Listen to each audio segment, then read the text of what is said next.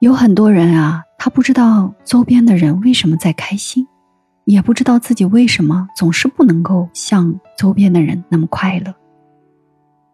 感觉呢，自己几十年的人生也可以压缩到很短的几年，甚至快速的过完也无所谓。不得不说呢，这样的人的确生活在牢笼里面。如果你要问这个牢笼是怎么来的，我的答案是他自己造的。其实门一直在那里，如果你想出去，你就可以出去。但是呢，你不想出去，或者呢，虽然你想。但有一些原因让你不能选择出去。我曾经啊跟我的一位来访者打过关于牢笼的比方。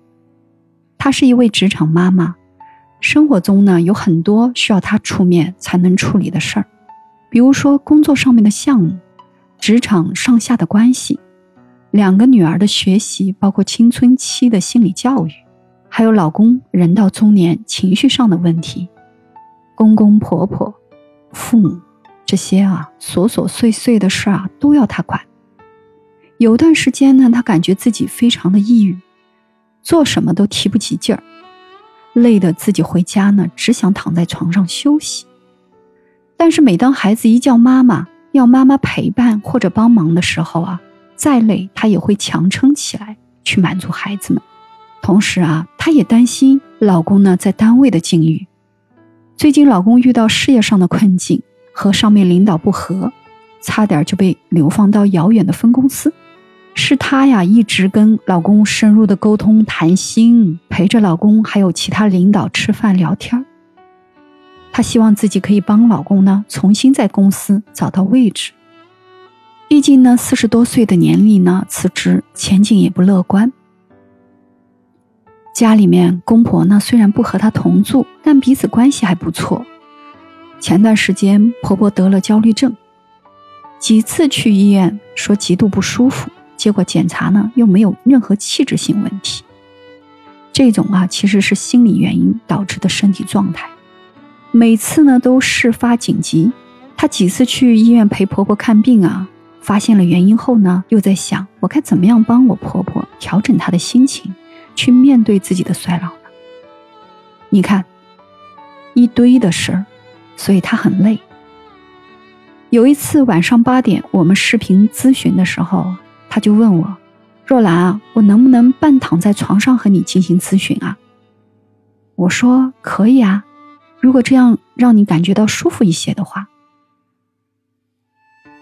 你看，他都累得没劲儿了，他觉得没有一件事情是他可以不管的，但同时呢，又觉得自己实在是不开心。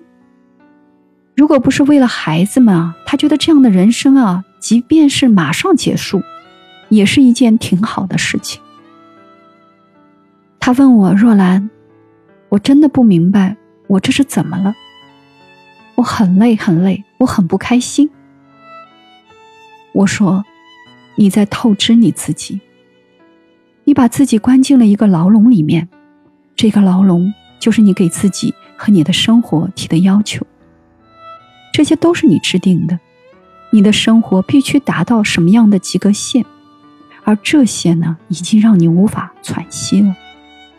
可能你意识不到，你想要的、想要控制的，已经远远超出你所能负荷的能力。有人听到这里可能会问若兰：难道他妈妈不能管孩子吗？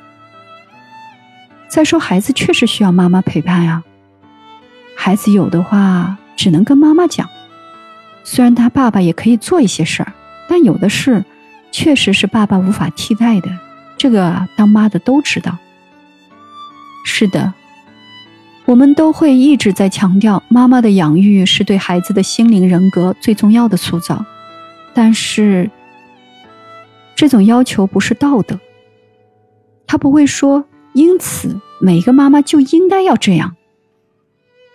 因为这个不是妈妈你努力了就能做到的事儿。比如说，我打个比方，如果你的父母很糟糕，你的原生家庭对你的心理养育是用零到一百分来代表，那你的妈妈大概就是十分的话，你现在给你自己作为一个妈妈，你会打多少分？我记得这样的问题，很多人的回答都是不超过六十分，但是一般也有四十分以上。所以，如果你的答案是五十分，你是不是已经比很多妈妈多了那么多？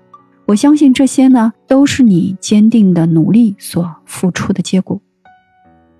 但如果这个结果是你的极限，那你能不能接受这个极限呢？所以这里有一个问题。你是觉得做一个能够达标的妈妈，或者说一个已经超出极限的妈妈那个好呢，还是说你能不能对自己好一点你能不能肯定自己？你还会不会一直逼着自己向那个更好的标准看齐，一直去透支自己，直到让自己呢油枯灯灭呢？以一个人对自己提出的做妈妈的要求为例子，我们在其他的身份上也是如此。不管我们是在职场，还是作为妻子，还是作为儿女，你给自己定的要做到的底线或者及格线，应该是结合你自己实际生活中能做到的，而不是总要看齐别人的标准。结合你自己生活里的实际情况，就是指。结合你自己的自我的真实，这里面包含了你要对自己有一个评估，你的内在能量是怎样的，你的内在的匮乏有多少，你有多强大，或者说你有多脆弱，你是否拥有很多很好的支持系统，比如说家里面的亲人、爱人、朋友，或者专业的咨询师。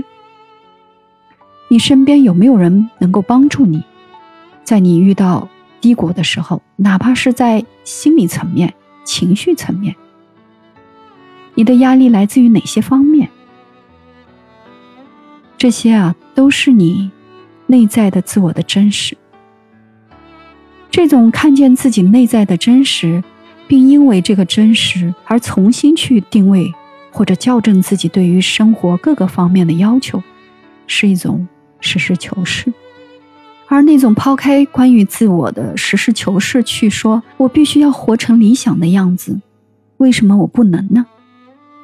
哦，这在我看来是一种执念，它会让你走火入魔，而走火入魔的代价就是你可能会有越来越严重的情绪状态，导致呢患上严重的心理问题，比如焦虑症、抑郁症。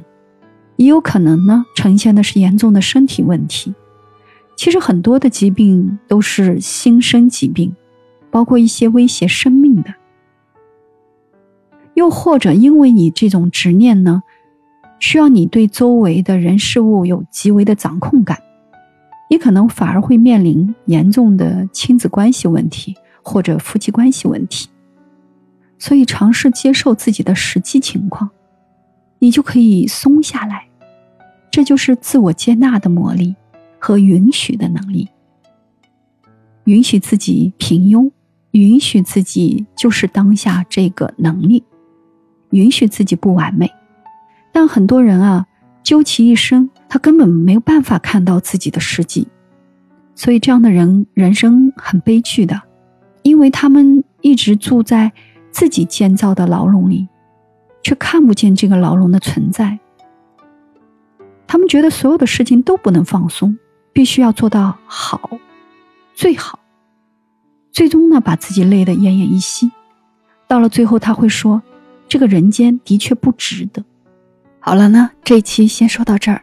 下一期呢，我会带着你更深入的探索关于假性的自我和怎么样去改变自己这种状态。如果你有相同的感受，或者不同的想法，请在我的下方留言，让我看见你。我是若兰，我在这里等你。